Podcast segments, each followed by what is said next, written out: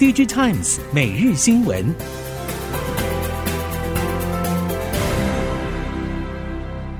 听众朋友们好，欢迎收听 DigiTimes 每日新闻，我是翁方月，现在为您提供今天的科技产业新闻重点。首先带您关心。ChatGPT 聊天机器人带动 AI 风潮，在今年上半半导体产业景气修正的态势之下，NVIDIA 和超维成为最明确的受益者。近期业界传出，微软自研 AI 晶片没有停止，有意持续接触台积电供应链与旗下设计服务业者，希望在后续的世代 AI 晶片新产品也能获得台积体系的进一步奥援，采用先进封装的 CoWoS 技术。熟悉先进封测业者则说明，其实系统大厂已经来洽谈很多次，不过实际量能和后续进度等，有时候系统大厂通常犹豫不决。而后续推测，国际系统大厂后续抢人大战更将锁定 AI 领域，包括特斯拉、Google 等都在争取这类的人才。熟悉先进封装业者坦言，整体来看，半导体景气下行还是现在进行式。短期内，就算是 HPC 所用的 CoWoS 等加动率也略有修正。手机应用处理器大宗的 Info 更会呈现明显的季节性效应，加动率估计要到下半年才会有较明显的回温。日前，鸿海董事长刘扬伟亲自前往位于中国郑州的智慧型手机生产基地视察，不只是面对面的与厂区员工进行座谈，同时也与河南当地的领导会面。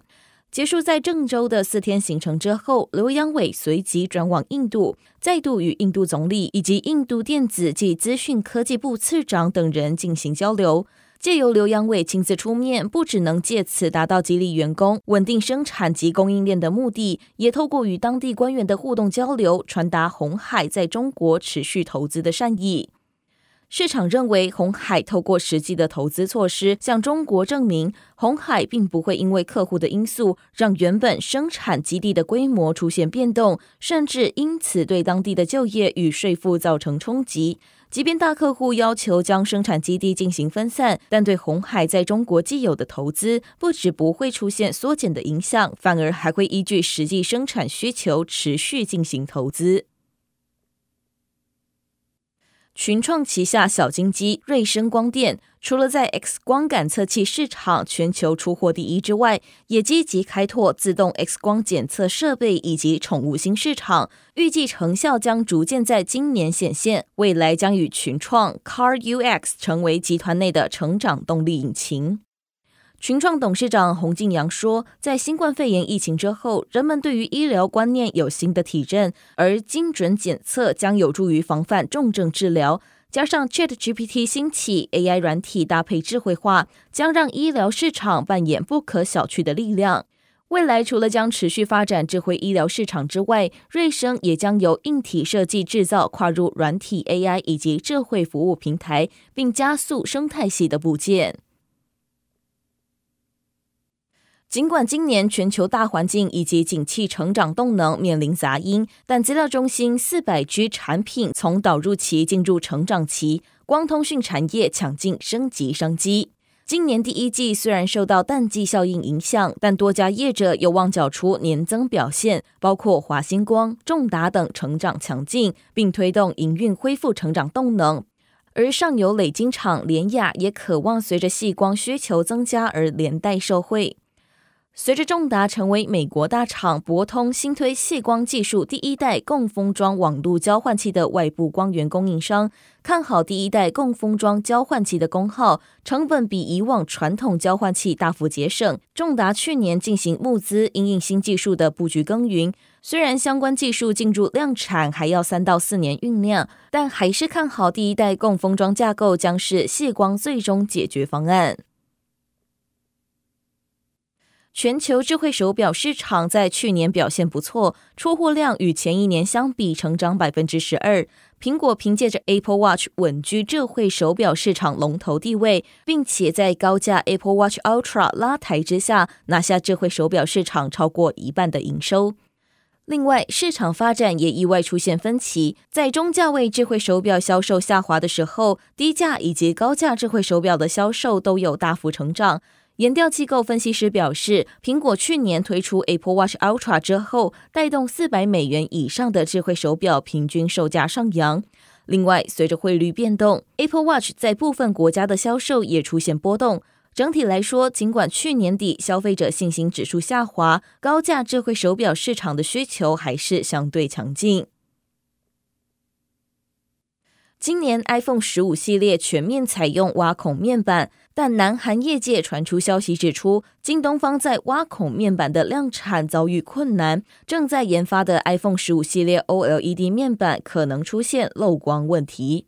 预料只有三星显示器、乐金显示器两大韩厂可望顺利成为第一批 iPhone 十五系列 OLED 面板供应商，量产时间大约在今年的六月。相较于两大韩厂在 OLED 面板、薄膜封装、触控电极等相关制成方面努力多时，京东方似乎还没有达到苹果严格标准。外传京东方由于生产良率不稳定，iPhone 十五系列的 OLED 面板很有可能先供应维修用面板，而非新产品面板。美国商务部在二月二十八号公布晶片法案晶圆制造补助发放规则，包含许多对企业社会责任的要求。不过，业界对于这些要求未必心服口服。美国半导体产业协会表示，任何出自晶片法案资金的半导体计划，在执行上不应该受到任何监管方面的阻挠。美国半导体产业协会不满的点在于，被补助的计划都必须接受美国国家环境政策法的审查，担忧这个程序可能会严重拖慢补助金拨款，耽搁新晶圆厂的建设与营运。